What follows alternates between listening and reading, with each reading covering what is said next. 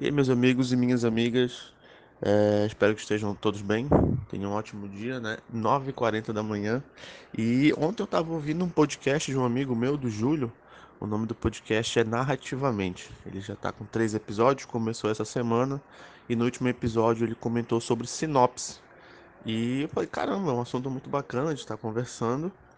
E, e também esbarra muito no novo, não digo um novo conceito, mas uma alternativa que está sendo muito promissora de, da questão de venda de livros. Né? Ninguém aqui quer só escrever, só escrever e não ser reconhecido pelo que escreveu. Antigamente, para quem começava, tinha toda aquela ilusão de que você ia publicar, seu livro ia estar ali na Saraiva, estar ali na leitura. Aí isso o leitor chegava, pegava, folhava seu livro, lia a sinopse, gostasse, ia lá e comprava. Mas hoje, cada vez mais, Está sendo muito mais interessante você formar seu público e encontrar as pessoas certas que estão totalmente interessadas no que você está produzindo. Você não vai precisar contar com o acaso ou com a sorte, né?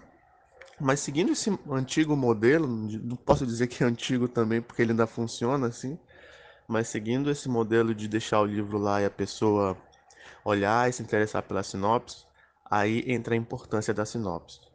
Independente se seu livro seja muito bom ou muito ruim, se a sinopse não chamar atenção, a pessoa não vai nem se dar o trabalho de ler. E para quem publica digitalmente, quando tem aquelas promoções no Kindle Limited, ou até no próprio catálogo do Kindle, a sinopse também conta muito, porque tem muita gente hoje que não vai mais para a livraria, mas consegue ficar fuçando a Amazon para procurar o que quer escrever.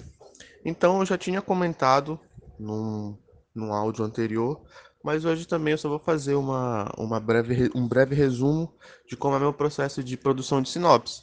É, eu tento ser bastante enxuto, porque cada vez mais a importância dos, dos, dos elementos pré-textuais dentro da capa são muito importantes.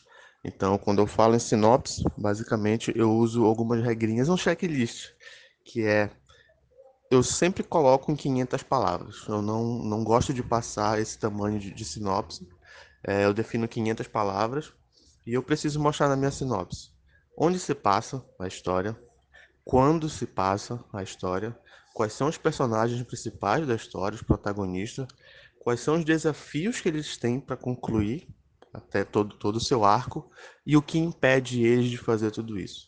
Então, quando eu consigo apresentar todos os elementos numa sinopse de até 500 palavras, eu fico muito satisfeito. Inclusive, vou estar deixando aqui a sinopse do meu meu romance que está saindo agora, o caso 33, e ele é um exemplo de como uma sinopse montada nesse checklist fica, e eu fiquei muito satisfeito com ela.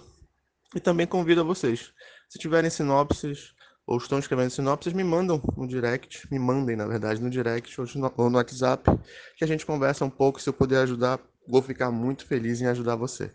Então, tenha um ótimo dia, e é isso, pessoal.